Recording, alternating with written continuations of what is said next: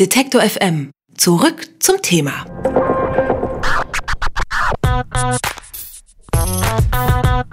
Detektor FM. Zurück zum Thema. Jetzt das Stadtgespräch. Da blicken wir ja jeden Dienstag in eine größere deutsche Stadt und fragen einen Kollegen oder eine Kollegin der Presse vor Ort, was die Menschen dort bewegt. Heute haben wir uns für Duisburg entschieden und das hat einen Grund, denn die Katastrophe bei der Love Parade, die verheerende Massenpanik, ist jetzt gut ein Vierteljahr her. Passiert war das Ganze am Sonnabend, den 24. Juli. Damals kamen 21 Menschen ums Leben und danach begann die Suche nach Schuldigen und auch eine Debatte um die Rolle des Duisburger Oberbürgermeisters. Inzwischen hört man äh, aber nichts mehr und wir sind daher jetzt äh, mit dem Redaktionsleiter der WAZ, der Westdeutschen Allgemeinen Zeitung in Duisburg, verbunden und zwar mit Wolfgang Gerritz. Ich grüße Sie. Guten Tag. Ich grüße Sie. Hallöchen. Das Letzte, was mir als Nicht-Duisburger und Nicht-Nordrhein-Westfale schon vor mehreren Wochen zu Ohren gekommen ist, ist, dass ein Abwahlantrag gegen Oberbürgermeister Adolf Sauerland im Stadtrat gescheitert ist. Ist es immer noch der aktuelle Stand und läuft das jetzt alles irgendwie so weiter?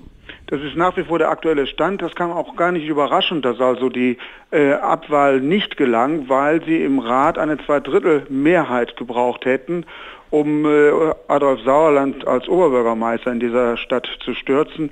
Also äh, damit war nicht zu rechnen. Damit war auch von Seiten der, der CDU, der Oberbürgermeister ist äh, CDU-Mann, äh, war auch von Seiten der, der, der CDU im Grunde genommen im Vorfeld klar signalisiert worden, wir stehen treu und brav zu unserem Oberbürgermeister und wir müssen so lange warten, bis äh, äh tatsächlich dann alle Fakten und, und alle äh, Ergebnisse auf dem Tisch liegen. Und so lange bleibt auch unser Oberbürgermeister in Amt und Würden. Wie geht man jetzt in der Stadtpolitik miteinander um? Im Stadtrat ist da jetzt so eine Art Eiszeit oder wie Also wir das? haben, wir haben da, äh, wir waren selber sehr, sehr gespannt darauf, äh, wie die Opposition dann im Rat auch reagiert, äh, wie die kleineren äh, Parteien im Rat äh, reagieren.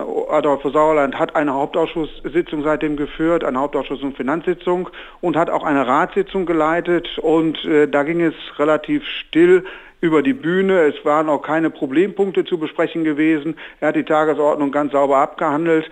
Aber Adolf Sauerland ist ein Mann, der versucht natürlich zur Tagesordnung überzugehen, äh, was ihm äh, einerseits gelingt, aber andererseits auch nicht. Die Amtsgeschäfte führt er intern, wie zu hören ist, äh, mehr oder weniger mit seinem Dezernentenkollegium und äh, per, Anweisung. Auf der anderen Seite die Darstellung vor Ort ist meines Erachtens eine, eine, eine fürchterliche, was also Repräsentation angeht. Ähm, Adolf Sauerland ist nicht mehr der Adolf Sauerland vor dem 24. Juli 2010. Adolf Sauerland heute ist einer, der sich zurückzieht, der ganz gerne zwar das Rampenlicht sucht, aber dennoch äh, den Schritt an die Öffentlichkeit und ins Rampenlicht scheut. Äh, Adolf Sauerland hat sich immer volkstümlich gegeben. Äh, und auf dieses Schulterklopfen verzichtet er heute. Ähm, er ist ein gebrochener Mann. Kann Sauerland überhaupt noch andere Themen im Stadtrat lancieren und werden die von den anderen Fraktionen auch noch ernst genommen?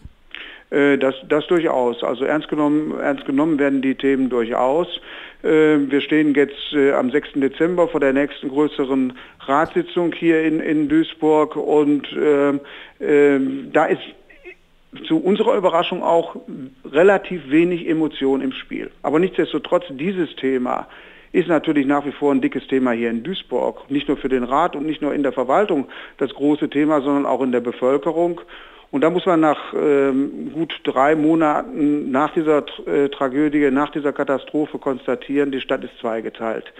Es gibt einige Leute in der Bevölkerung, die sehr deutlich sagen, wir stehen loyal zu unserem Oberbürgermeister. Es gibt aber auf der anderen Seite natürlich auch, auch äh, viele Vertreter in dieser Stadt, die sagen, äh, wir brauchen endlich jemanden, der moralisch und auch politisch die Verantwortung übernimmt. Und äh, da ist Oberbürgermeister Adolf Sauerland gefragt. Also keine Blockade gegen Sauerland im Stadtrat. Aber wie läuft denn das Verhalten der normalen Duisburger mit ja. ihm jetzt ab? Ja, ähm, unterschiedlich. Ich hatte gerade ja erwähnt, es gibt äh, auch in der Bevölkerung Leute, die äh, sagen, jetzt lass doch endlich mal den Oberbürgermeister in Ruhe, die tatsächlich auch seine Linie vertreten.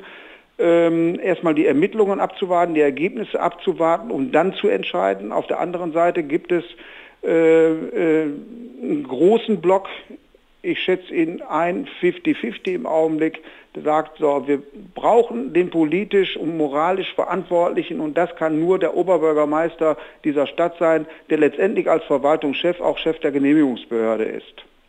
Inzwischen äh, ist ja die Unglücksstelle in Duisburg wieder frei, die Autos ja. fahren dort wieder ja. vorbei. Läuft da das normale Leben wieder oder ist etwas anders? Ähm, nein, es gibt äh, mittlerweile ein, eine, eine, eine Demonstration, die sich wöchentlich in Bewegung setzt von diesem Ort des Schreckens, von diesem Ort der Tragödie zu dem Rathaus. Bei der Erstveranstaltung sind äh, einige wenige, es waren keine hundert, äh, die diesen Demonstrationszug dann begleitet hatten und angeführt hatten. Äh, auf der anderen Seite gibt es an dieser Stelle ein Wahrzeichen, ein, ein Mahnmal, das an den 24. Juli erinnert.